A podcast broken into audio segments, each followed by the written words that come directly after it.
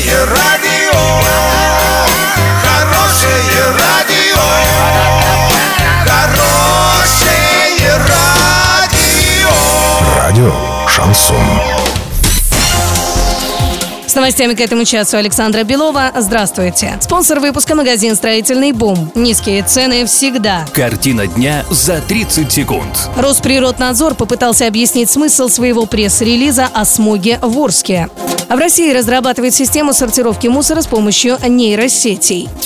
Подробнее обо всем. Подробнее обо всем. Росприроднадзор Оренбургской области разъяснил свой пресс-релиз, согласно которому предприятия не виноваты в смоге со 2 по 4 февраля в Орске. В повторном же пресс-релизе говорится, что в период отопительного сезона, в холодное время, масса всех выбросов в атмосферный воздух увеличивается. При этом в те дни максимально разовые концентрации вредных веществ на источниках выбросов не зафиксированы.